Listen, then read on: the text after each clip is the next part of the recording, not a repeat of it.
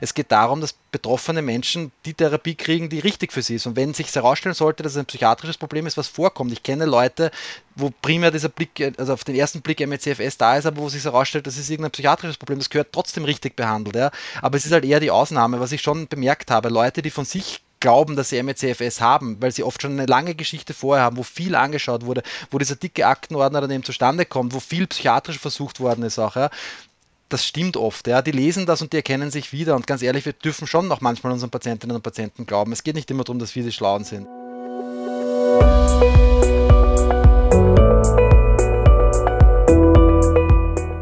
O-Ton Allgemeinmedizin. Der Podcast für alle, die sich für hausärztliche Themen interessieren.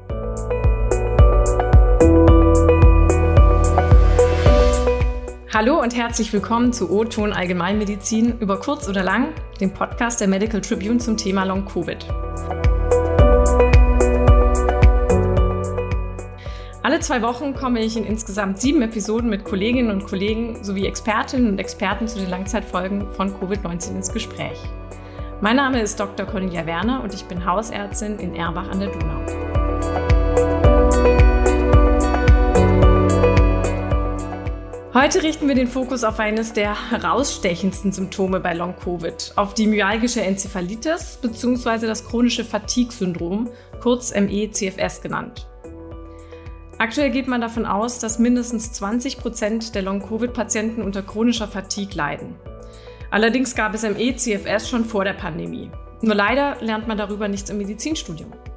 Präpandemisch waren ca. 0,4 Prozent der Bevölkerung in Deutschland von ME-CFS betroffen. Das sind ca. 330.000 Menschen. Es muss nun durch Corona mit einer Verdoppelung dieser Zahl innerhalb der nächsten Jahre gerechnet werden. Da Long-Covid bevorzugt Menschen im arbeitsfähigen Alter betrifft, ist dies jetzt nicht nur eine persönliche Katastrophe für jeden Betroffenen und seine Familie, sondern auch ein gesamtgesellschaftliches Problem, das mehr Aufmerksamkeit bedarf. Heute begrüße ich sehr herzlich Dr. Isabel Gräber aus Boppard. Hallo, liebe Isa. Ja, hallo. Vielen Dank für die Einladung. Ja, sehr gerne. Schön, dass du sie angenommen hast. Und Dr. Michael Stingel, Neurologe aus Wien. Herzlich willkommen, Kollege Stingel. Danke, danke ebenfalls für die Einladung. Ja, danke fürs Kommen, fürs virtuelle Kommen. Ja. Bin zwar auch in der Donau, aber doch ein bisschen weg entfernt von Ihnen. Das stimmt, ja. Wie seid ihr überhaupt zu dem Thema gekommen, dass ihr euch mit ME-CFS schon so lange beschäftigt, bevor es so plakativ überall war? Isa, wie bist du dazu gekommen? Also bei mir war es so, ich habe mich niedergelassen in einer Praxis, in der ich vorwiegend chronische Erkrankungen behandle, also überhaupt keine Akutpatienten.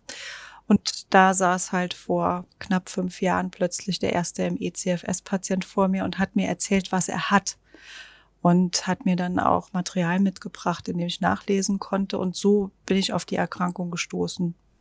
Mhm. Und Sie, Herr Stingel? Ja, es war auch lustigerweise vor fünf Jahren circa. Ähm, ich ich habe damals eben neben meiner Beschäftigung damals in einer Reha-Klinik ähm, meine Wahlarztordination aufgemacht. Wahlarzt äh, ist ja so ein Österreich-Spezifikum, wo eben kein Kassenabrechnungsvertrag besteht, aber äh, also das, man nebenbei quasi neben der, der, der Berufsausübung im Krankenhaus äh, eine Ordination führen kann. Ähm, und auch damals, es war ein zufälliger Kontakt, weil, wie Sie es eh vorher angesprochen haben, man lernt im Studium nichts drüber. Es ist MECFS eigentlich eine Erkrankung, die von der WHO der Neurologie zugeordnet wird, G93.3, aber überraschenderweise, es, es, ist nie Thema. Es ist im Studium kein Thema, es ist auf neurologischen Fachkongressen kein Thema, es ist in der neurologischen Ausbildung kein Thema. Und insofern, obwohl es eigentlich zumindest formal zur Neurologie gehört, kriegt man auch als Neurologe nichts mit. Und, und äh, ich habe dann zufällig gerade damals die zeitlichen Ressourcen gehabt, mich näher mit dem Thema zu beschäftigen. Und, und wenn man dann einmal reintaucht und erkennt, wie spannend das eigentlich auch aus medizinischer Sicht ist, äh, und dann zunehmend Patientinnen und Patienten sieht, ähm, dann hört man nicht mehr auf damit. Und, und äh, klarerweise aufgrund dieser beschämend mangelhaften Versorgung, die wir in Deutschland genauso, nämlich an, haben wie in Österreich, in dem Moment, wo sich rumspricht, ähm, man beschäftigt sich mit MECFS, dann dauert es nicht lang und die Ordination ist voll mit Leuten, die MECFS zum einen glauben, also, also, also, glauben zu haben oder auch wirklich haben. Das ist natürlich immer differenzialdiagnostisch wichtig, sich das anzuschauen. Aber, aber ich kann mich nicht mehr wehren, leider. Und, und dann kam noch Long-Covid dazu, ähm, was ja auch keine große Überraschung war in Wirklichkeit, aber natürlich auch ein bisschen gedauert hat, bis da irgendwie der Groschen gefallen ist, dass das äh, zu Folgen führen kann. Äh, und, und, dann wurde es noch mehr. Ja? Und, und äh, also es, es, ist, es, ist irre, wie viele Leute sich tagtäglich per E-Mail, per Telefon melden, weil sie gerne einen Termin hätten oder teilweise flehentlich um einen Termin bitten, muss man fast schon sagen, weil einfach sonst keine Kapazität dafür gegeben ist und das muss sich dringend ändern. Mhm. Genau, dass, dass die Patienten einfach mehr Anlaufstellen haben, ja, und dort auch gehört werden. Aber wie Sie gerade eben auch gemeint hatten, die Abklärung und die Differentialdiagnosen, ähm, wie machen Sie denn die Abklärung? Weil wir im niedergelassenen Bereich als Hausärzte wissen schon nicht einmal genau, wie wir erstmal anfangen sollen mit der Diagnostik. Isa, wie sieht da so dein Fahrplan aus? Also zuerst mache ich mal eine sehr ausführliche Anamnese, die kann bis zu 90 Minuten dauern und beinhaltet dann auch eine Familienanamnese, weil es tatsächlich auch familiär gehäuft auftritt und bis in die dritte Generation zurückgehen kann. Und ähm, in der Anamnese schaue ich dann auch schon, wenn die Patienten halt mit einem Erschöpfungssyndrom kommen, was könnte der Auslöser sein? Also gibt es Hinweise auf einen viralen Infekt oder einen bakteriellen oder eine Borreliose, die zurückliegt? Hatte der Patient ein HWS-Trauma? Gibt es Hinweise auf hypermobiles Ehlers-Danlos-Syndrom? Hat der mal Fluorchinolone bekommen? Könnte da so eine Toxizität vorliegen? Das alles kann man ja schon erfragen. Also für mich spielt da tatsächlich die Anamnese die Hauptrolle, weil ich da ganz viele Informationen schon rausfiltern kann, die mir zeigen, in welche Richtung es geht. Und es ist ja auch eine klinische Diagnose, die da gestellt wird. Und von daher ist es für mich das Wichtigste. Auch die Begleiterkrankungen, die häufig auftreten, die kann man da schon ganz gut mit abdecken. Und vor allen Dingen erzählen uns die Patienten ja auch, ob dieses Kardinalsyndrom, also die Belastungsintoleranz, PEM oder PENE, ob die vorliegt das kriege ich ja alles mit der Anamnese schon raus. Und dann gebe ich den Patienten als Hausaufgabe entweder die kanadischen Konsensuskriterien mit oder die internationalen Kriterien, damit die die ausfüllen und auch so einen Bogen äh, mit dem Bell-Score, damit sie sich einteilen können, selbst wo sie sich sehen von ihrer allgemeinen Funktionseinschränkung. Und dann vereinbaren wir im Prinzip nochmal einen neuen Termin für eine Blutentnahme. Da schaue ich mir verschiedene Marker an einfach um schon mal internistisch abzuklären, ob es andere Erkrankungen gibt, die diese Symptomatik erklären können. Und im Anschluss daran machen wir einen Handkrafttest. Und äh, der wird dann nach einer Stunde wiederholt. In der Zwischenzeit machen wir, wenn es Hinweise auf so eine so ein posturales Tachykardie-Syndrom gibt, machen wir schon mal einen Nasalin-Test also so ein Anlehntest, um zu schauen, ob sich die Herzfrequenz nach dem Aufstehen aus der liegenden Position stark erhöht. Und zum Abschluss gibt's dann nochmal einen Handkrafttest. Und dann empfehle ich den Patienten halt eine weitere internistische und neurologische und endokrinologische Abklärung, weil ich das nicht selber machen kann. Also da müssen dann die Kollegen im Prinzip ran.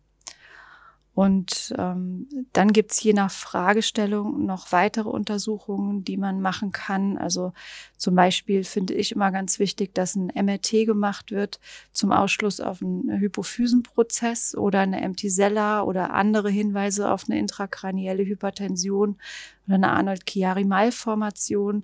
Das ist für mich immer ganz wichtig, dass es ausgeschlossen wird. Wenn es Hinweise auf so eine kraniozervikale Instabilität gibt, kann Upright MRT Sinn machen. Oder Hinweise auf ein Tethered Cord oder ein okkultes Tethered Cord, dann kann man noch ein MRT in Bauchlage veranlassen. Und wenn die Patienten sowieso geplant noch eine Darmspiegelung zum Beispiel bekommen, dann äh, bitte ich immer darum, dass noch eine Mastzellfärbung gemacht wird, wenn es Hinweise auf ein Mastzellaktivierungssyndrom gibt. Das ist so grob, wie ich vorgehe. Mhm. Und so richtig äh, objektivierbar ähm, hast du dann die Daten vom Shellong, vom Nasalin-Test ähm, und dann kannst du eben vieles ausschließen. Aber machst du auch gewisse laborchemische Nachweisverfahren? Also jetzt zum Beispiel kam ja raus, dass, ähm, also eine Veröffentlichung von der Professor Akiko Iwasaki, ich glaube, die kommt aus Yale, ne? Ähm, die festgestellt hat, dass der Cortisolspiegel massiv auffällig ist, aber wir können ja auch Autoantikörper im Blut nachweisen. Machst du sowas oder Interleukine, dann das ML, MLB? MBL. MBL, genau, siehst du? Manosebindendes Lektin, genau. Richtig, genau, das habe ich das erste Mal bei Herrn Stingel gelesen auf der Homepage und habe mich dann nachher gefragt, gut, mein Labor macht es nicht und was, was richte ich damit dann nachher an? Ne? Was, was hat das alles für eine Konsequenz? Was, was machen Sie dann zum Beispiel, Herr Stingel, was machen Sie davon alles? Also ich, ich, ich habe da nicht wahnsinnig viel dazu zu fügen. Ich, es, es ist, der Punkt ist, eine gescheite Anamnese zu machen. Ja, also, und, und das, dafür fehlt halt leider oft die Zeit. Das ist jetzt ein bisschen auch so mein Vorteil als Wahlarzt. Ich, ich habe halt 60 Minuten für das Erstgespräch und ähm, trotz allem muss man dann bei diesen oft sehr langen Vorgeschichten sehr fokussiert auch vorgehen. Ich, ich habe so quasi meine mentale Checkliste von Dingen, die ich abfrage, eben äh, diese Post-Exertion Malaise zu erfragen, die Leistungsgrenzen zu erfragen, die kognitive Funktion zu erfragen, den Schlaf zu erfragen.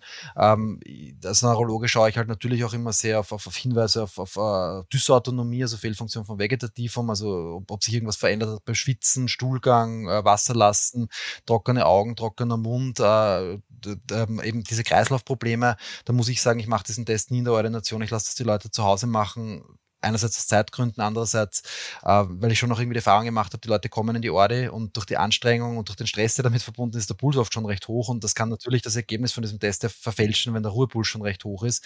Ähm, aber der Test ist so simpel und Blutdruckmesser hat fast jeder und jeder zu Hause, ähm, kann man zu Hause machen. Ähm, ich schaue mir dann, und das ist auch ein wichtiger Punkt, Vorbefunde schon durch, weil die viele Leute, jetzt vor allem bei MECFS, haben ja schon einen dicken Ordner voll mit Dingen, die schon gemacht wurden und die teilweise mehrfach gemacht wurden. Und, und einerseits ist für mich jetzt auch wichtig, ich möchte nicht irgendwie unnötige Diagnostik wiederholen, weil das kostet alles Geld, ja, also zumindest Sozialstaat, ja, dem Medizinsystem. Und andererseits finde ich es halt doch auch interessant, manchmal so zu schauen, ob es irgendwelche Veränderungen gibt, die halt, wenn man sie punktuell sieht, man jetzt nicht groß äh, Bedeutung beimisst, aber die sich vielleicht irgendwie durchziehen, also Veränderungen im Blutbild und so weiter. Das kann ja auch irgendwie interessant sein, ob da Dinge sind, die, ähm, die äh, immer wieder vorkommen.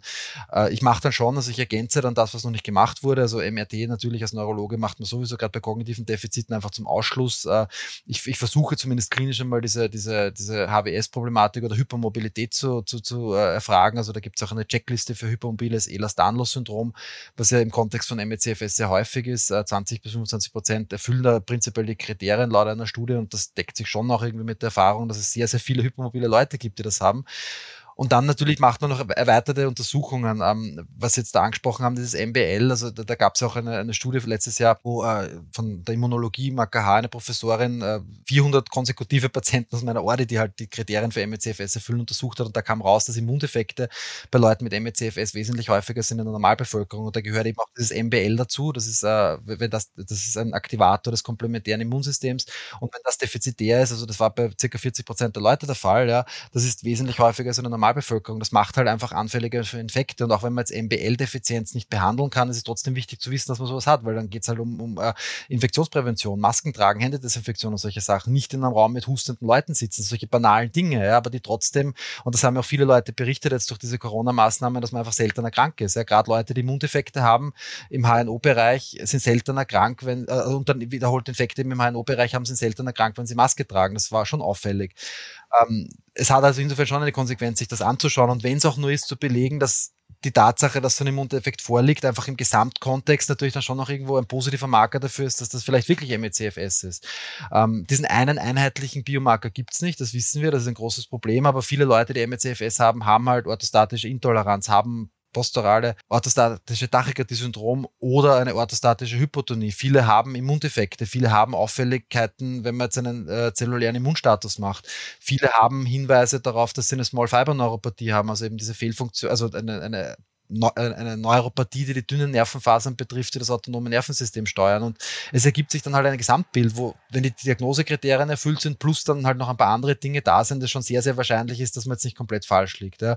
Natürlich muss man sich auch anhören, was ist schon gemacht worden. Ja, viele berichten ja davon, dass sie zahlreiche psychiatrische Therapieversuche unternommen haben, weil halt natürlich diese Differentialdiagnose der somatoformen Störung nahe liegt oft, ja, aber die halt nichts gefruchtet haben, wo sich möglicherweise die Psyche stabilisiert hat, aber sich sonst nichts verändert hat. Und das sind ja letztendlich auch Hinweise, dass möglicherweise das jetzt nicht der Hauptmechanismus ist. Mhm. Aber Sie machen wirklich bei jedem kognitiv auffälligen Patienten dann, also wenn er zum Beispiel sagt, ich habe einen Brain Fog oder sowas, machen Sie immer ein MRT? Ja, also es ist schon immer so viel kriegen wir gar nicht. Ich hin. weiß, also. ja. Es ist, es ist Ermessenssache letztendlich. Aber, aber, aber ich meine, wissen Sie, das Problem ist halt irgendwo doch, ja. Ähm, Gerade wenn man sich in diesem Graubereich bewegt, ja, wo, wo, ähm, wo, wo, wo sie eigentlich jetzt nichts haben, was jetzt irgendwie an, anerkannt beweisend ist, ja. Umso mehr muss man sich absichern, dass man nichts übersieht, weil wenn ich jetzt wenn, wenn einer von 100 Leuten, die mit MECFS kommen, dann irgendeine entzündliche neurologische Erkrankung hat, die sich vielleicht klinisch jetzt nicht abbildet, ja, der, der, hat keine neurologischen Ausfälligkeiten im Status. Ja, ähm, und, und, und genau der eine hat dann in der MR eine Auffälligkeit, dann heißt er, ja, der Stingel hat das übersehen. Ja, und, und, und man bekommt ja eh schnell. Und ich glaube, jeder, der sich mit MECFS ausgiebiger beschäftigt, kommt sehr schnell in den Genuss davon, dass man auch sehr viel angefeindet wird, weil viele Kolleginnen und Kollegen MECFS für absoluten Schwachsinn halten. Und gerade wenn man auch äh, damit zu tun hat, äh, dass, dass Leute dann eben äh, um Reha-Geld, das heißt es in Österreich, kämpfen und, und dann vor Gericht ziehen. Ja? Also es ist bemerkenswert, äh, was dann kolportiert wird, was Gutachter dann ad personam sagen, ja, und, und, natürlich muss man sich dann absichern. Also ja, natürlich im Sinne der Defensivmedizin, gerade als Neurologe mache ich bei Leuten, die kognitive Defizite haben, fast immer eine MRT, nur um einfach zu sagen, das wurde gemacht und das ist es nicht. Bei vielen ist es eh schon vorher gemacht worden. Das muss man ganz ehrlich sagen. Die Leute kommen ja nicht primär zu mir. Die haben ja diese ausführliche Abklärung schon gemacht. Ja. Und wenn jetzt eh, wie die Kollegin Gräber gesagt hat, wenn eine kardiologische, internistische Abklärung noch nicht passiert ist, natürlich werde ich empfehlen, dass die gemacht wird. Ja. Wenn eine gastroenterologische Abklärung nicht passiert ist, bei gastroenterologischen Problemen werde ich empfehlen, dass die gemacht wird. Ja. Und wir wissen alle, dass, dass da bei vielen Leuten nichts rauskommen wird. Und trotzdem im Sinne der Defensivmedizin brauchen wir es einfach. Einfach nur um noch mehr zu sagen, das ist halt MECFS und da ist halt leider Routinediagnostik oft unauffällig. Mhm. Nee, auf jeden Fall. Und was, was, eine Zwischenfrage, was macht es mit diesem hypermobilen ähm, HWS des Ehlers-Danlos? Es wäre jetzt einfach nur ein Zufallsbefund, dass man sagt, okay, Sie haben noch ein Ehlers-Danlos, jetzt müssen Sie halt dann noch zum Beispiel kardiale Risikofaktoren, also extraskeletale Symptome von Ehlers-Danlos äh, abklären und beachten? Oder warum schaut ihr danach so genau? weil es halt häufig vorkommt und, und ähm, weil schon bekannt ist, und da gibt es genug Literatur dazu, äh, dass Ehlers-Danlos-Syndrom sehr häufig mit, mit, äh, mit Fatigue, also jetzt nicht unbedingt nur mit CFS, sondern mit, mit Fatigue halt im Allgemeinen ver ver verbunden ist, aber eben sehr viele Leute mit Ehlers-Danlos-Syndrom auch die Diagnosekriterien für ME-CFS, was ich ja letztendlich auch nicht als Fatigue oder Erschöpfung bezeichnen würde, sondern das ist ja was anderes. Ja? Das ist ja nicht diese normale Erschöpfung, die man bei vielen Erkrankungen dabei hat. Äh, die, aber die haben Fatigue oder ME-CFS und äh, es kommt auch sehr häufig eben POTS vor, es kommt sehr häufig äh, Mastzellaktivierung mm, vor. Das kenne ich ja. Es kommt mhm. sehr häufig, ja. Äh, kommen Immundefekte vor, es kommt sehr häufig Small Fiber Neuropathie vor. Also alle diese, diese Dinge, die wir im Spektrum vom MECFS auch sehen, sind auch bei, äh, beim hypermobil Ehlers-Danlos-Syndrom beschrieben. Und es gibt dann halt diesen Sonderfall dieser, dieser kraniocervikalen Instabilität, wo ich jetzt auch lügen würde, wenn ich sage, ich bin da ein Spezialist dafür. Ja.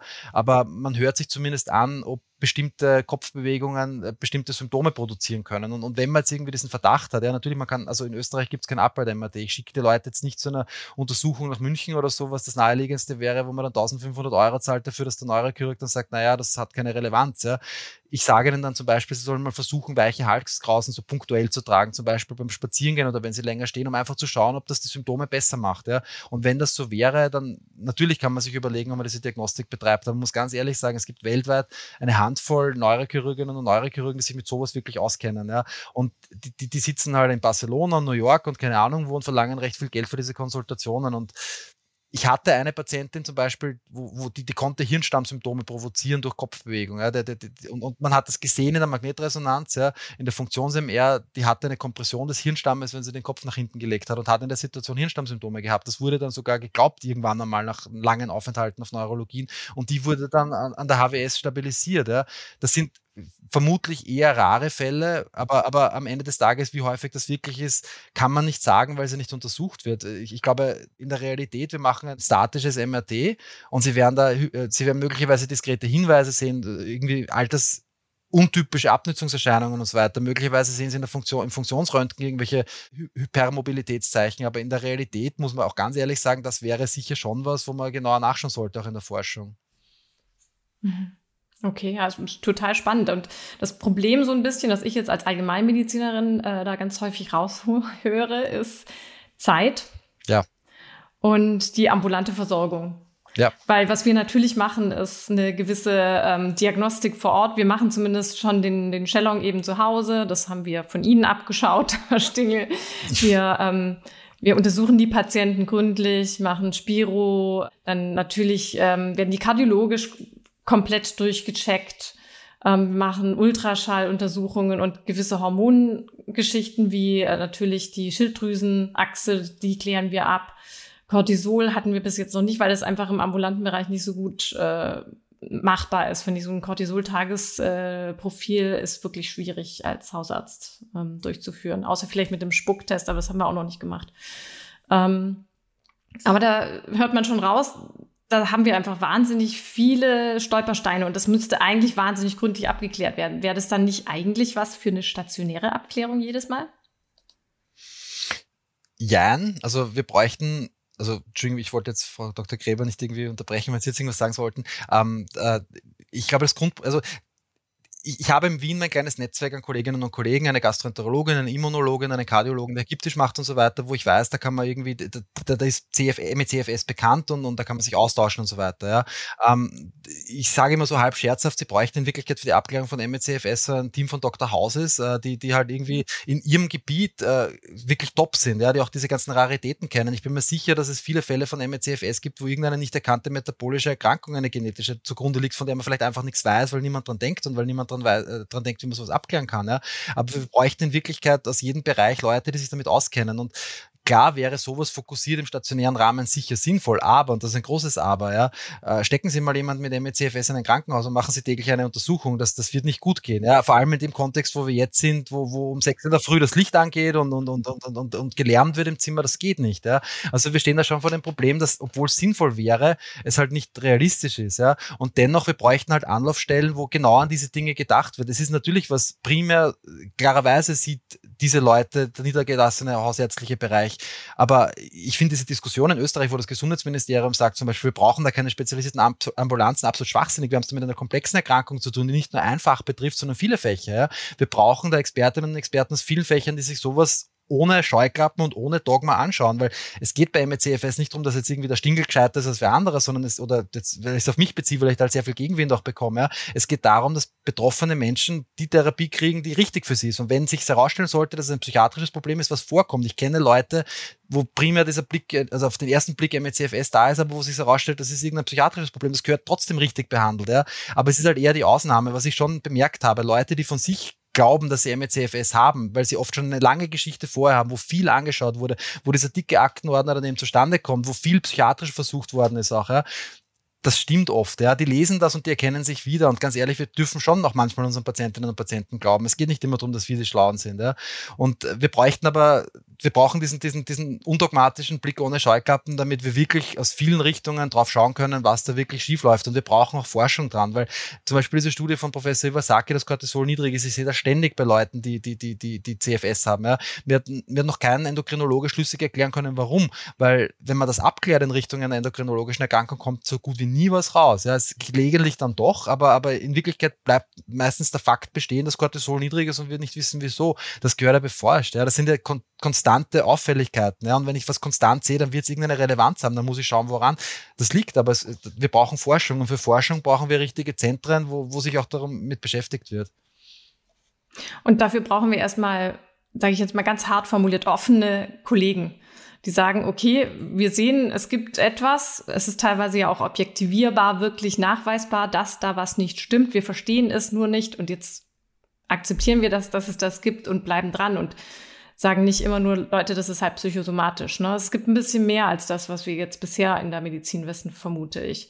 Ähm, Isa, ist, funktioniert das bei dir gut? Hast du da ähm, auch so ein Netzwerk dir aufbauen können? Weil ich glaube, es geht gar nicht ohne so ein Netzwerk, weil wenn ich manchmal zu einem Neurologen zum Beispiel einen Patienten schicke, ähm, und der kommt dann zurück und das heißt, die Anosmie sei ähm, psychosomatisch und nicht von der Covid-Erkrankung, dann ist es schon ein bisschen schwierig. Ähm, und ich, ich glaube, man kann wirklich, man braucht wirklich so aktuell so eine Art Netzwerk von Kollegen, die sich in dem Gebiet jetzt bewegen und sich damit etwas beschäftigt haben.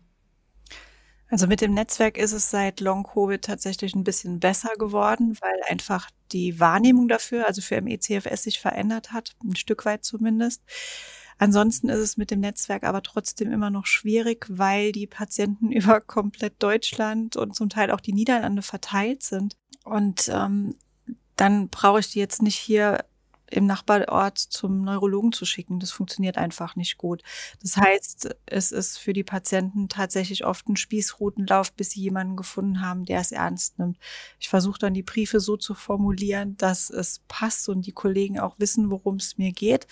Es funktioniert manchmal, es funktioniert in letzter Zeit immer besser, aber es ist trotzdem noch sehr ausbaufähig. Aber es gibt ja ein paar Therapieansätze, die ihr beide ja durchführt, ne? Also ähm, Isa, du machst auch viel mit Mastzellstabilisation, gell? Genau. Also an erster Stelle steht tatsächlich Pacing, das mhm. ist das A und O. Damit schicke ich jeden Patienten auch schon nach dem Erstgespräch nach Hause. Also die bekommen eine Anleitung und die bekommen auch ein Merkblatt für die Löffeltheorie mit. Und ähm, die Mastzellstabilisatoren, die kommen ja dann erst in zweiter Linie. Kannst du kurz die Löffeltheorie erklären? Die fand ich ganz niedlich, auch wenn sie traurig ja, ist. Aber die, ja, ich finde die auch sehr anschaulich. Also es ist so, dass die Löffeltheorie eigentlich ein Gedankenexperiment war von einer ähm, Lupus-Betroffenen, die ihrer Freundin erklären wollte, wie viel Energie ihr denn am Tag zur Verfügung steht. Und dazu hat sie dann Löffel genommen und jeder Löffel stand für ein Stück Energie, die sie zur Verfügung hat. Und ähm, dann nimmt man zwölf Löffel. Und also das gilt jetzt für moderat bis schwer Betroffene, wobei schwer Betroffene oft noch weniger Löffel zur Verfügung haben. Ähm, also es stehen zwölf Löffel zur Verfügung und ich muss mir jetzt überlegen, wofür möchte ich diese Löffel ausgeben. Also ein Löffel brauche ich, um aufzustehen, der fällt schon mal weg. Ein Löffel, um mich anzuziehen, ein Löffel, um meine Medikamente zu nehmen, ein Löffel, um äh, kleinste Pflege im Bad zu machen. Das heißt, ich habe, bevor der Tag überhaupt angefangen und ich irgendwas gegessen habe, habe ich schon vier von zwölf Löffeln verloren. Und dann muss ich mir sehr gut überlegen, gebe ich jetzt noch zwei Löffel zum Beispiel zum Fernsehgucken aus oder zum Duschen und ähm, was wir Ärzte vielleicht auch berücksichtigen sollten, ein einfacher Arztbesuch ohne jetzt Großdiagnostik, das sind vier Löffel und ich muss den Weg dahin auch nochmal mit vier Löffeln rechnen. Das heißt, wenn es die Patienten wirklich zu uns geschafft haben, dann war's das. Also die können dann auch zum Teil kein Essen mehr zubereiten. Manche können auch gar nichts mehr essen an dem Tag, weil sie einfach ihr Energieniveau schon komplett verbraucht haben. Also auch für uns Ärzte ist diese Löffeltheorie ganz wichtig, um das anschaulich zu, zu bekommen, was steht den Patienten da überhaupt zur Verfügung. Mhm. Ja, es ist ehrlich gesagt schwer vorstellbar, wenn man solche Patienten nicht sieht. Ja, und wie gesagt, das, da waren jetzt Patienten, die ja noch einigermaßen mobil sind. Wir haben ja auch viele Patienten, die komplett bettgebunden sind und die dann kaum noch Löffel zur Verfügung haben mhm. oder die sogar zu schwach sind zum Essen. Ich würde sagen, bevor wir jetzt mal noch mal zu weiteren ähm, Therapieoptionen kommen, hören wir vielleicht noch mal einen O-Ton ähm, einer betroffenen Patientin. Hallo, ich bin seit mehr als fünf Jahren infolge eines Infekts an ME-CFS erkrankt. Ich hatte keine Vorerkrankungen. Vier Jahre lang konnte ich mit der Erkrankung in meinem Beruf als Teamleitung im Marketing arbeiten. Infolge der Grippeschutz und zweier Corona-Impfungen hat sich mein Zustand so sehr verschlechtert, dass ich arbeitsunfähig, hausgebunden und großenteils bettlägerig bin. Ich wünsche mir einen Hausarzt, der mich betreut und berät, meine Symptome ernst nimmt und Therapieversuche vorschlägt und begleitet. Vielen Dank. Ja, ich vermute, das ist so ein Wunsch, den wahrscheinlich sehr, sehr viele Patienten haben. Dass sie nicht extra bis nach Wien oder nach Boppard reisen müssen, sondern vielleicht einfach ihren normalen Hausarzt da zu Rate ziehen können. Also das, was ich tatsächlich immer von jedem Patienten höre, ist, endlich nimmt mich jemand ernst.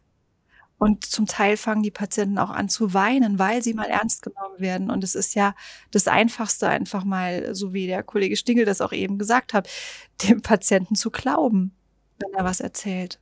Das ja. ist für mich so das A und O. Ja, aber wir sitzen dann meistens da und sind so ein bisschen hilflos. Ganz ehrlich. Ne? Also bevor man sich mit dem Thema befasst hat, sitzt man einfach nur da und kann auch jetzt nicht sagen, wie dann die Prognose ist oder ähm, was man jetzt am besten macht. Ne? Und deswegen finde ich diese Informationen jetzt wahnsinnig wichtig. Und dann eben auch diese Therapieversuche. Ähm, also Mastzellstabilisation haben wir vorhin schon angesprochen, unter anderem, weil ihr geht eigentlich hauptsächlich, glaube ich, beide davon aus, dass der Pathomechanismus über eine, ich sage jetzt mal ganz lax, Entzündungsreaktion durch das Virus passiert. Darauf würde sich ja dann die Mastzellstabilisierung stützen, oder? Weil Autoantikörper würden auch wieder entzündlich äh, mitreagieren in dem Geschehen. Ähm, also stürzt man sich quasi auf diese Histamin vermittelte Kaskade, um die aufzuhalten. Verstehe ich das richtig? Ja, im Prinzip schon, aber es funktioniert nicht bei allen Patienten. Ich glaube, es waren so 30 Prozent, oder? Okay.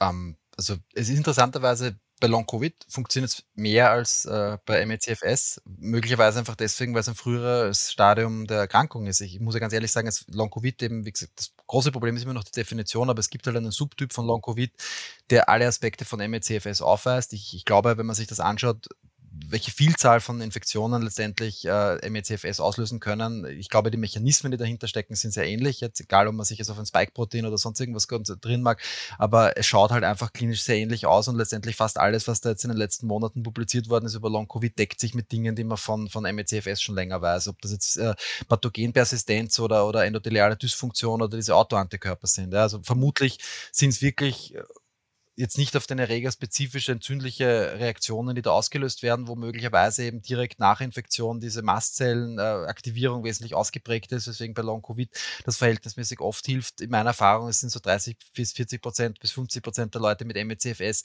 wo man, und man muss da immer jetzt, wenn man von Therapie spricht, ja, auch, auch ganz klar dazu sagen, das ist jetzt keine Wunderheilung. Ja. Es, es geht einmal um eine, eine gewisse Verbesserung. Pacing ist das um und auf. Man muss halt einfach die Aktivität, äh, also ich, ich mache das jetzt auch, also man muss die Grenzen kennenlernen, man kann pacen mit, mit Pulsur, es gibt, man kann sich eine Herzfrequenz ausrechnen, über die man nicht drüber gehen sollte bei Aktivität. Man muss halt konsequente Pausen einlegen, man sollte nicht über diese Grenzen gehen. Dann stabilisiert sich zumindest oft und bei manchen Leuten wird es dann auch besser. Je früher man damit beginnt, desto besser klarerweise. Wenn sie zehn Jahre MECFS haben, dann ist überschaubar, ja, aber, aber wenn, wenn sie bei Long-Covid frühzeitig beginnen, ist meine Erfahrung schon, dass es oft besser wird.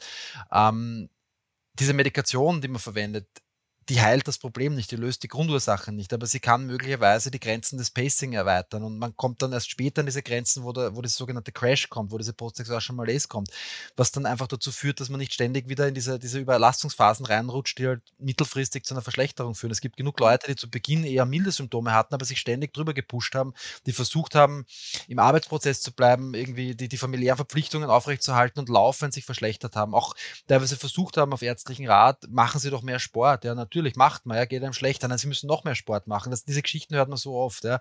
Und das ist eben insofern gut, dass das jetzt zumindest bei Long Covid sich doch mehr herumgesprochen hat, dass das vielleicht nicht unbedingt, äh, obwohl es gegenintuitiv ist, klarerweise, das nicht äh, unbedingt der beste Weg ist. Aber man erweitert dann hoffentlich die Grenzen und da kann es eben bei einem gewissen Prozentsatz von Leuten, das ich jetzt auch nicht so genau beziffern kann, aber zumindest zu einer symptomatischen Verbesserung kommen.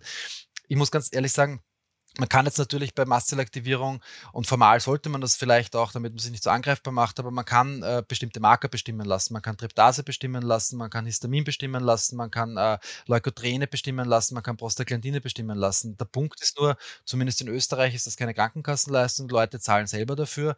Es ist auch meistens unauffällig, man kann dann versuchen, das zu unterschiedlichen Zeitpunkten bestimmen zu lassen, wenn es einem besser geht, wenn es einem schlechter geht, um zu schauen, ob es da im Normbereich zu Abweichungen kommt der Punkt ist halt ein bisschen, was ist die Konsequenz daraus? Man gibt Antihistaminika, also pragmatisch, um auch den Leuten, die eh schon so viel Geld für Diagnostik ausgegeben haben, äh, ein bisschen was zu ersparen, schreibe ich halt einfach Antihistaminika auf und schaue, was passiert. Ja, wenn ein Ansprechen darauf da ist, ja, wenn typische Symptome da sind und ein Ansprechen auf die Antihistaminika da ist, dann haben sie eh schon zwei von drei äh, Voraussetzungen für die Diagnose von Mastzellaktivierung bestimmt. Ja. Und natürlich kann man dann noch die Tryptase bestimmen oder wenn irgendwie eine geplante Gastroskopie stattfindet, sagen, färben Sie doch auf, auf, auf, auf, äh, auf, auf, auf Mastzellen mit, mit dieser CD117-Färbung. Ja. Auch das wieder wird in Österreich oft nicht von der Krankenkasse übernommen. Ja. Es geht ja nur darum, dass den Leuten nicht unnötige Kosten äh, entstehen, wenn es eh keine spezifische Konsequenz hat. Ja.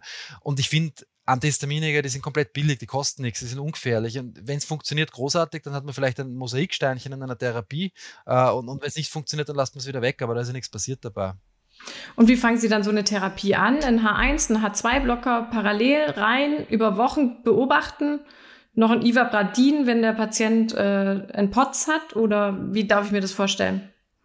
Also ich, ich mache Schritt für Schritt, weil wir sind ja da oft bei, also jetzt getrennt nach Dingen, die man behandeln mag, weil wir sind halt oft im Off-Label-Bereich unterwegs und deswegen ist es umso wichtiger, dass man auch beurteilt, wie ist die Verträglichkeit und wie ist der Effekt. Ich würde mal beginnen mit einem Kombination H1-Blocker, H2-Blocker, also Beispiel Desloratadin und Famotidin mal in einer niedrigen Dosis. Wenn es gut vertragen wird, dann steigert man es nach einer Woche. Und ich gebe halt oft auch noch, normalerweise arbeite ich nicht so wahnsinnig viel mit Nahrungsergänzungsmitteln, aber in dem Fall gebe ich dann oft noch Quercetin dazu.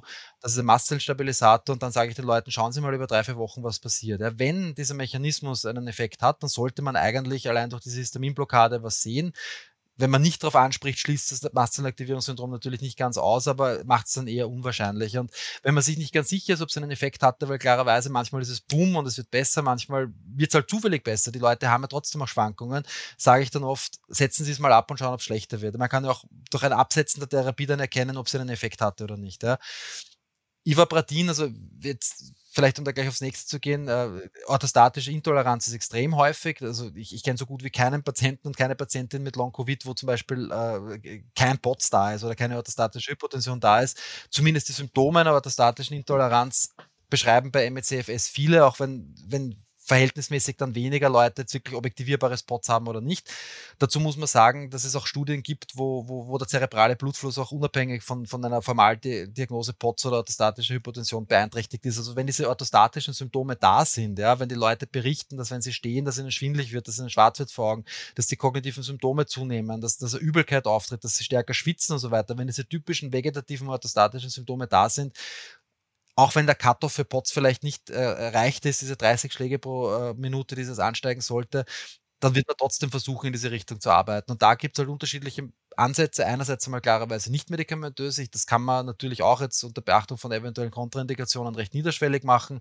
Trinken Sie mehr Flüssigkeit, drei bis vier Liter, salzen Sie mehr. Ja? Man kann sich Elektrolytlösungen mischen. Entweder jetzt, ich habe da so ein Rezept, das ich aus einer Studie über Rehydratation rausgenommen habe, oder ganz banal Fruchtsaft mit Wasser mischen und Kochsalz reingeben. Ja? Flüssigkeit mit Salz versetzt zu trinken, bevor man in der Früh aufsteht. Das hilft bei vielen Leuten wirklich gut. Äh, natürlich jetzt nicht massiv, aber man merkt einen Unterschied. Füße hochlagern, Kompressionsstrümpfe verwenden, kalte Fußbäder äh, beziehungsweise kalte also Abduschen der Beine, vor allem im Sommer, ähm, kleinere Mahlzeiten statt drei Hauptmahlzeiten mit gut äh, verträglichen äh, Dingen, also Salat, Gemüse und solche Dinge, halt nicht schwere Sachen, Kohlenhydrate, das ist oft abträglich. Man muss es ausprobieren, ja? auf Kaffee und Alkohol zu verzichten einfach mal zu schauen, was passiert dann. Ja? Ähm, das wird bei den meisten meisten Leuten nicht wirklich ausreichen und deswegen gibt es halt medikamentöse Ansätze, die sich halt jetzt auch, das, also jetzt aufgezählt, Ivapratin, Fludrocortison, Mestinon, äh, Midodrin, äh, Catapresan manchmal, äh, das sind alles Dinge, die man theoretisch probieren kann, aber auch da wieder immer unter kritischer Beurteilung von Effekt und Verträglichkeit und natürlich muss man halt klarerweise den Leuten dazu sagen, wir sind eh so wie bei jedem Medikament. Ich habe da meine Textblöcke, da steht dann alles im Befund drinnen und wenn es ein Problem mit der Verträglichkeit gibt oder wenn es nichts nutzt, dann versucht man halt das nächste. Mhm. Und das alles immer über mehrere Wochen, eins und ausprobieren, ob das wirkt und eventuell die Therapie erweitern. Genau, also je nachdem, also mal zwei, drei Wochen schauen, äh, wenn es nichts bringt dann oder wenn es nicht vertragen wird, dann halt klarerweise auch wieder beenden. Man kann durchaus diese Medikamente meiner Erfahrung miteinander kombinieren. Die haben ja unterschiedliche Wirkmechanismen.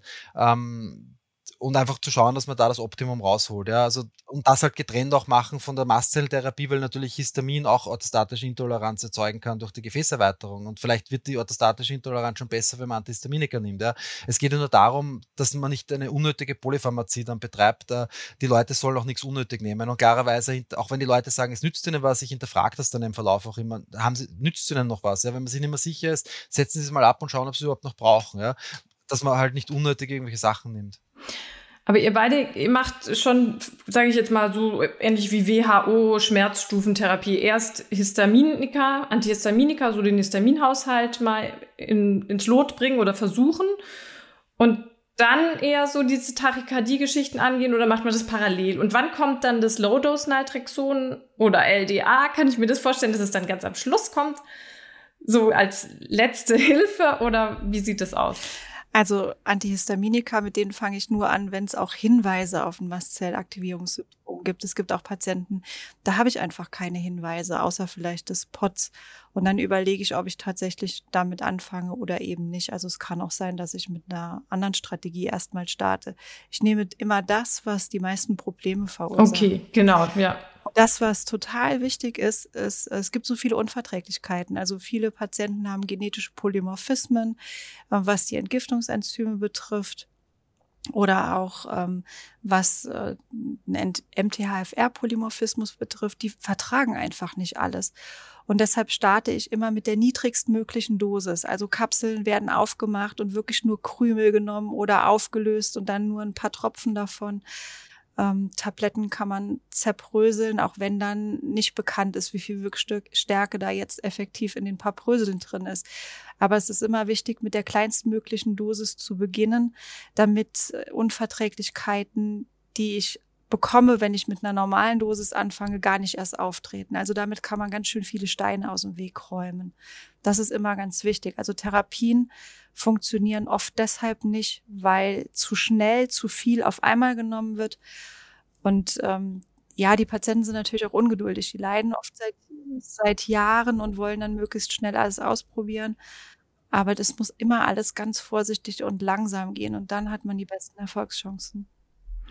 Und wie kann ich mir das bei dem Low-Dose-Naltrexon vorstellen? Gerade jetzt mal die Frage an den Neurologen. Wieso wirkt es so? Also doch, es hat kaum Nebenwirkungen, würde ich jetzt mal sagen, in diesen Minimaldosierungen, aber wirkt doch recht gut, erfahrungsgemäß, gegen diesen Brain Fog. Ähm, also die Idee dahinter ist, dass es äh, eben äh, über Beeinflussung dieses Toll-like-Rezeptors ähm, zu einer Reduktion von Produktion von Interleukinen führt, was eben gerade wenn, wenn Krankheitsgefühl und so weiter dabei ist ähm, und, und, eben dieser Brain Fog, man, man, geht ja davon aus, dass, dass Neuroinflammation eine Rolle spielen kann, ähm, dass es da einen positiven Effekt hat. Es ist ähm, eben dieser Glaubenssprung ein bisschen, dass man Medikamente in einer komplett anderen Indikation verwendet. Äh, es gibt halt auch nicht wirklich jetzt äh, Studien dazu, aber es ist halt schon was, was ja durchaus auch bei anderen entzündlichen Erkrankungen, der Rheumatologie und so weiter verwendet wird. Also dass dieser Effekt da ist, auch schmerzlindernd, weil es ja dann doch in der niedrigen Dosis auf den Opiatrezeptor anscheinend anders wirkt als in der hohen Dosis. Ähm, das, das ist ja vorbekannt und das hat jetzt auch nichts nur rein mit MECFS zu tun. Ähm, es ist von der Verträglichkeit her gut. Äh, es kann den Schlaf schlechter machen, dann würde man statt am Abend in der Früh geben. Äh, es kann zu gastrointestinalen Symptomen führen. In meiner Erfahrung vertragen es die meisten Leute wirklich relativ gut und es ist halt eines von diesen Medikamenten, wo verhältnismäßig oft dann zumindest irgendein Effekt da ist. Ja. Was man wissen muss, man fängt mit 0,5 Milligramm an und der Effekt in meiner Erfahrung zumindest kommt nicht sofort, der kommt dann erst in höheren Dosierungen, 1,5 bis 2,5 Milligramm meistens. Also bis dorthin würde ich dann auf jeden Fall steigern. Alle sieben Tage, 14 Tage, je nachdem, äh, um 0,5 Milligramm bis man halt entweder nicht mehr einen zusätzlichen Effekt bemerkt oder bei drei Milligramm ankommt und sich überhaupt nichts tut oder wenn ein Effekt da ist, also die maximale Dosis, die ich gebe, sind fünf Milligramm. Ähm, ich weiß, dass es manchmal auch mit bis, bis zu 7,5 Milligramm drinnen steht, also für mich sind fünf Milligramm so diese oberste Grenze. Und was die Leute dann doch immer wieder berichten oder verhältnismäßig oft, wie gesagt, wir haben da, sind in einer Situation, wo, wo da gibt es keinen Trampelpfad der Therapie. Wir müssen einfach probieren und manchmal funktioniert es und manchmal nicht. Das muss man ganz klar dazu sagen. Und, und auch ich habe nicht den Anspruch, dass ich jetzt irgendjemanden heil. Ich möchte es halt so gut wie möglich hinkriegen kriegen. Und, und da ist halt äh, LDN dann, dann äh, eine Option dazu. Ähm, dass viele dann berichten eben, dass Schmerzen weniger werden, vor allem diese, diese, diese Muskelschmerzen, die oft da sind, wo klarerweise wichtig ist, dass man es von einer Myopathie-Seite, von einer neuromuskulären Seite, von einer rheumatologischen Seite vorher abgeklärt hat. Aber das ist, wie gesagt, eh meistens schon passiert, bis die Leute zu mir kommen. Ähm, äh, das wird dann oft besser, Konzentration wird besser, das Krankheitsgefühl wird besser, dieser Brain Fog wird besser und oft auch die körperliche Leistungsfähigkeit. Wobei in meiner Erfahrung schon eher diese kognitive Seite dann im Vordergrund steht als die körperliche. Ähm, es ist halt auch was, niemand kriegt jetzt nur Low-Dose Naltrexon im Normalfall, es ist halt auch so eine Sache, davor hat man halt schon versucht, eben durch Antihistaminika, durch Therapie des Kreislaufs das Level zu heben und dann kommt halt das auch noch dazu und, das hat dann oft noch einen zusätzlichen Effekt. Man muss da Mechanismen kombinieren. Es ist halt wieder auch, wie Sie vorher gesagt haben, wenn es um Entzündung geht, ein anderer Weg, um Entzündung zu behandeln und, und, und äh, einer, der halt nicht unbedingt bei jedem und bei jedem Radar ist. Ich, ich muss ja ganz ehrlich dazu sagen, vor fünf Jahren hey, habe ich ja null Ahnung davon gehabt und für mich war das ja auch klar, MECFS, äh, habe ich irgendwann mal gehört, das ist ein psychosomatisches Thema, ja man muss sich halt damit beschäftigen. Es ist nicht so, dass es keine Literatur dazu gibt, ähm, äh, aber, aber die ist halt nicht unbedingt jetzt dann jetzt in meinem Fachgebiet in Annals of Neurology oder Neurology oder JAMA Neurology, also nicht in diesen Dingen, die man als Neurologe so routinemäßig liest, um am Laufenden zu bleiben. Man muss halt aktiv danach suchen, ja. Und äh, das ist halt auch ein gewisser Zeitaufwand und dann stößt man halt auch über diese Therapiestudien. Natürlich kriegt man es mit, wenn man mit Patientinnen und Patienten redet, weil die, die, die, die, die tauschen sich ja aus in Foren und das ist ja bekannt in Patientenkreisen. Äh, aber dann liest man halt die Literatur dazu und dann kommt man drauf, okay, also es ist zumindest eine Hypothese da und, und man kann es probieren und, und dann versucht man es und, und dann kommt man drauf, es funktioniert auch immer wieder. Also es ist, ich bin froh, dass ich es kenne. Es hat schon bei vielen Leuten, das ist bei all diesen Medikamenten so, ja, die, die, die Leute haben irrsinnig viel schon hinter sich, ja, und, und, man probiert dann einfach aus und wenn man Glück hat, trifft man genau diesen Mechanismus. Und dann glauben, ah, sie sind ein Genie und jetzt geht's mir besser, die Muskelschmerzen sind weg, ja, ist halt Glück, weil bei fünf anderen funktioniert's nicht, aber trotzdem bin ich froh, dass ich es in meinem Armamentarium drinnen habe, weil wenn es zumindest gelegentlich hilft, dann ist es immer noch besser, als nichts zu tun, ja, das ist immer so mein Ansatz, ja, ich könnte jetzt sagen, es gibt keine Evidenz, ich glaube ihnen, dass sie das haben, es tut mir wirklich schrecklich leid, aber ich kann nichts für sie tun. Dieser Nihilismus ist halt auch irgendwie falsch, ja, man, man darf halt jetzt nichts Gefährliches machen, das ist schon klar, aber, aber LDN ist nicht gefährlich, Antihistaminika sind nicht gefährlich. Äh, Therapie von POTS ist, wenn man, wenn man, wenn man Risiken und Nebenwirkungen beachtet, äh, auch nicht gefährlich. Ja? Ähm, man kann den Leuten schon weiterhelfen und da ist LDN schon ein Mosaiksteinchen. Statine und Satane werden ja auch auf Label inzwischen eingesetzt. Allerdings habe ich jetzt auch schon mitbekommen, dass Patienten, bei denen so die Microclots im Vordergrund stehen, dass sie das eher nicht vertragen, zumindest die Statine nicht. Haben Sie das auch schon gesehen? Ähm, ist das verständlich? Nachvollziehbar. Wie machen Sie das? Setzen Sie beide Substanzen überhaupt ein? Isa, du, du machst auch mit Satanen? Ja, ich setze die auch ein, aber ich habe bei beiden jetzt noch nicht so die durchschlagenden Erfolge gehabt. Deshalb ah, kann okay. ich da gar nicht so viel zu sagen. Mhm. Ja, weil initial hätte ich jetzt gedacht, in, in Satan wäre jetzt bei jemand, der sowieso zu einer Hypotonie neigt, nicht so angebracht. Aber es gibt Patienten, die schildern, dass sie mit der Low Dose oder mit der niedrigen ähm, Therapie, also Dosis zumindest sehr gut zurechtkommen. Herr Stinge? Ähm, also vielleicht nur um da kurz zu sagen, was der Hintergrund ist. Ja, es ist ja bei Long Covid äh, Gefäßentzündung äh, als Hypothese publiziert und, und, und äh, eben auch diese Microclots, die möglicherweise äh, Kapillargefäße verstopfen und damit dann zu einer Gewebshypoxie führen, was ja letztendlich klinisch das Bild eben, dass, dass den Leuten der Saft ausgeht, ganz gut erklären würde. Ja? Wenn der Sauerstoff nicht in die Zelle kommt, dann kann die Zelle keine Energie produzieren. Und da gibt es ja zunehmend Hinweise, dass möglicherweise, dass wir das eigentlich wirklich mit so einer Mikroangiopathie zu tun haben. Ähm, das Problem ist, und das ist ein, ein großes Problem, ja, wir haben ja momentan keine wirkliche diagnostische Möglichkeit, das festzustellen. Dass diese, diese Sachen mit dem Microclouds, das kommt mehr oder weniger von einer Arbeitsgruppe äh, und, und das muss halt repliziert werden. Und ich verstehe nicht, warum das nicht gemacht wird. Ja. Wir haben eine Hypothese am Tisch liegen, die es möglicherweise erklärt, wo es auch therapeutische Ansätze dann geben könnte und, und niemand nimmt das Geld in die Hand zu sagen, okay, wir machen das jetzt auch und wir schauen einmal. Ja. Es, äh, man man, man tut es lieber ab als, ja, das, das sollte man jetzt nicht so ernst nehmen. Ja. Das, das wird beschrieben, aber ja, glauben wir jetzt mal nicht. Ähm, daraus entsteht halt dann diese Idee, dass man eben zur, zur Reduktion der Gefäßentzündung ein Statin gibt, dass man äh, zur Therapie von, von, von Microclots eben teilweise auch also Clopidogrel oder Thromboas gibt. Ja. Da gibt es von dieser Arbeitsgruppe aus Südafrika zumindest so eine Pilotstudie, wo dann zusätzlich auch ein Blutverdünner gegeben wurde, was ich jetzt, also äh, ORK würde ich nie machen, weil einfach die Risiken für mich jetzt, äh, also wenn ich nicht weiß, was der Nutzen ist, aber ich weiß, was das Risiko ist, dann mache ich sowas nicht. Ja. Das ist ja bei anderen Medikamenten, ist diese Nutzen-Risiko-Abwägung eine ganz andere, aber Blutverdünnung, da, da ziehe ich schon an die Grenze auch. Ja. Ich gebe das schon, äh, bei Long-Covid vor allem, ja, und, und äh, manchmal wirkt es wirklich gut. Ja. Also ich habe schon Leute gehabt, die auf, auf diese Statin-Clopidogrel-Kombination angesprochen haben. Aber da muss ich auch ganz ehrlich sagen, äh, letztendlich so der große durchschlagende Erfolg ist es selten. Ja. Es, ist, es ist vereinzelt, 10, 20 Prozent der Leute merken was davon und merken es vor allem auch, wenn sie es nicht mehr nehmen. Aber, aber es ist jetzt nicht so, dass das jetzt so diese eine verlässliche Therapie wäre. Ja. Es ist ein Ansatz, aber den man probieren kann aber wo man halt natürlich auch äh, kritisch sein muss, ob es überhaupt das bringt. Ich gebe das für zwei, drei Wochen, wenn es nichts bringt, setze ich es wieder ab. Äh, bei den Satanen, da kommt die Idee ja her, eben diese Autoantikörper gegen diese Angiotensinrezeptoren und so weiter. Ähm, äh, ich, ich, muss ganz ehrlich sagen, ich bin kein Kardiologe, kein Internist, ich, ich schreibe sowas eher nicht auf. Und, und, und, die paar Male, wo ich weiß, dass es Leute genommen haben, ich hätte jetzt nicht so diesen Effekt davon gesehen. Wäre natürlich interessant, das äh, in Studien zu verfolgen, aber, aber äh, das sind halt diese typischen hypothesenbasierten Dinge. Das kann sein, dass es funktioniert und es kann sein, dass es nicht funktioniert. Nun hatten wir vorhin im O-Ton der Patientin gehört, dass sich ihr MECFS massiv verschlechtert hatte durch eine Infektion und durch die Impfung. Sind somit Patienten mit MECFS Hochrisikopatienten bei einer Corona-Infektion? Und wie sind dann Ihre Empfehlungen? Geben Sie da eine antivirale Therapie? Das ist eine gute Frage. Also ich meine, Hochrisiko, ja. Es ist, es, ich glaube, man muss es auch ein bisschen jetzt ähm, so betrachten. Es gibt ja auch Studien, äh, zum Beispiel jetzt, was äh, bei Leuten, die Long-Covid haben, was macht die Impfung, ja. Und, und, und, bei den meisten passiert gar nichts, weder ins Positive noch ins Negative. Es gibt aber natürlich 20 Prozent, 30 Prozent der Leute, wo die Impfung eine Verschlechterung hervorruft, zum Beispiel, ja. Es gibt natürlich auch Leute, die nach der Impfung äh, Long-Covid ähnliche Symptome entwickeln. Und es ist nicht komplett unplausibel, weil äh, es gibt zum Beispiel in der Neurologie die chronisch inflammatorische demyelinisierende Polyneuropathie. Das ist eine Erkrankung, die oft nach Infekten, aber manchmal eben auch nach Impfungen auftritt. Und da gab es eine Studie, und das war jetzt nicht in einem Schwurbel Journal, sondern im Muscle Nerve, was jetzt ein nicht unrelevantes neuromuskuläres Journal ist, wo rauskam, dass es circa Verhältnis 10 zu 1, also wenn man jetzt eine Ursache äh, ablesen kann warum sollte das jetzt bei, bei, bei Long-Covid-ähnlichen Symptomen nicht auch passieren? Das muss man ganz ehrlich sagen. Ja. Ähm, es kommt dann halt oft die Frage, soll ich mich impfen lassen, wenn ich Long-Covid hatte? Das Problem ist, ich kann nie in die individuelle Glaskugel reinschauen. Ja. Ich, ich weiß nicht, ob es jetzt irgendwas verschlechtern wird oder so, ob man da jetzt ein Risikopatient ist dafür, dass die Impfung was verschlechtert ist. Genauso wie ich nicht sagen kann, ob jetzt jemand individueller Risikopatient dafür ist, dass eine neuerliche Corona-Infektion was verschlechtert. Wir, wir, wissen ja letztendlich nicht, ähm, ob äh, antivirale Therapie wirklich das Risiko von Long-Covid reduziert. Es gibt keine Studien dazu. Ähm, es ist natürlich jetzt von der Theorie her naheliegend und es gibt auch an Anekdoten, dass äh, entsprechende Therapie dann Long-Covid verbessert. Uh, wobei das halt momentan nur Anekdoten und Case Reports sind und es würde prinzipiell zu dieser Hypothese der Viruspersistenz passen, aber ich bin Neurologe, ich, ich habe keine Erfahrung mit dieser Therapie und insofern ich verschreibe sie auch nicht. Mhm. Okay, danke.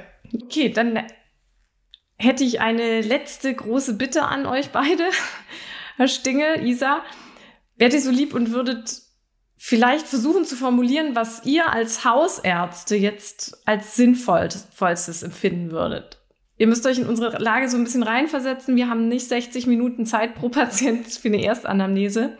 Und, und unser Budget ist recht knapp und wir möchten auch nicht die Patienten allzu sehr belasten. Was ist das A und O? Was muss sein als Diagnostik und was sollte sein als Therapieversuch?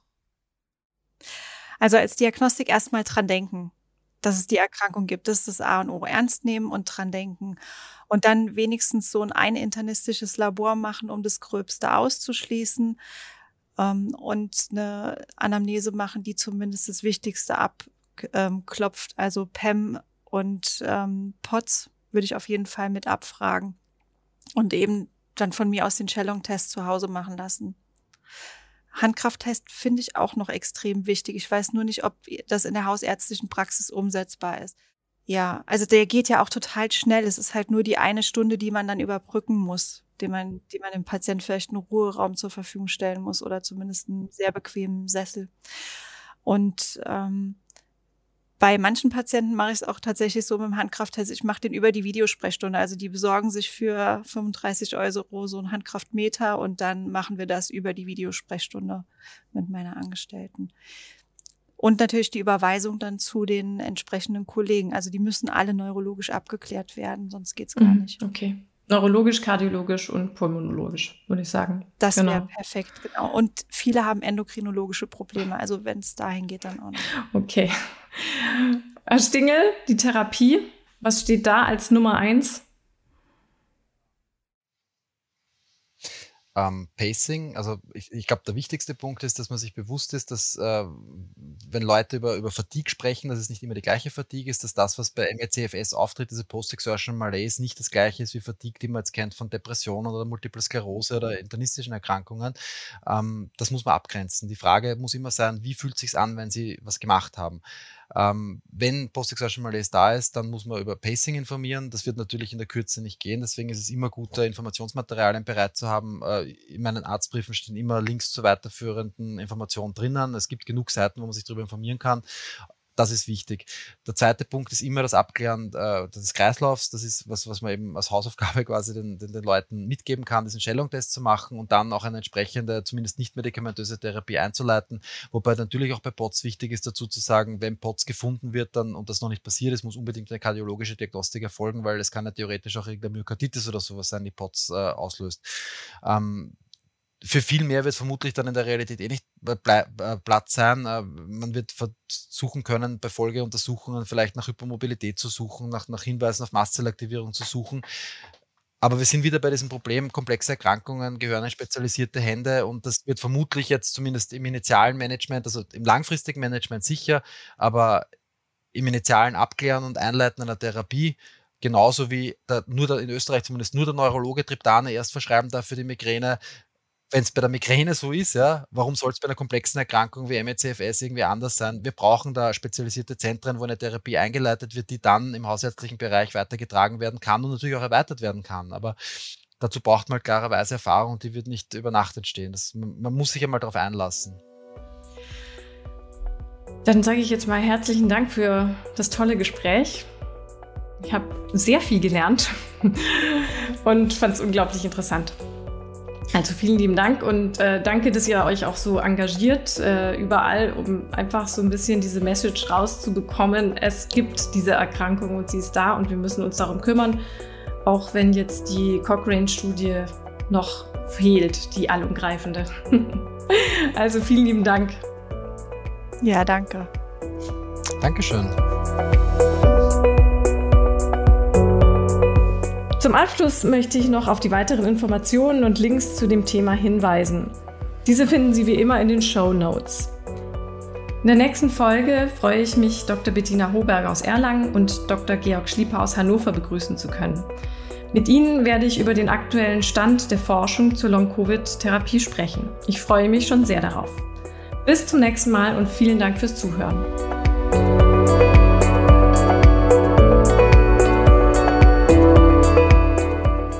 Das war O-Ton Allgemeinmedizin, der Podcast für alle, die sich für hausärztliche Themen interessieren. Dieser Podcast dient ausschließlich der neutralen Information bzw. Fortbildung und richtet sich primär an Ärztinnen und Ärzte sowie Medizinstudierende.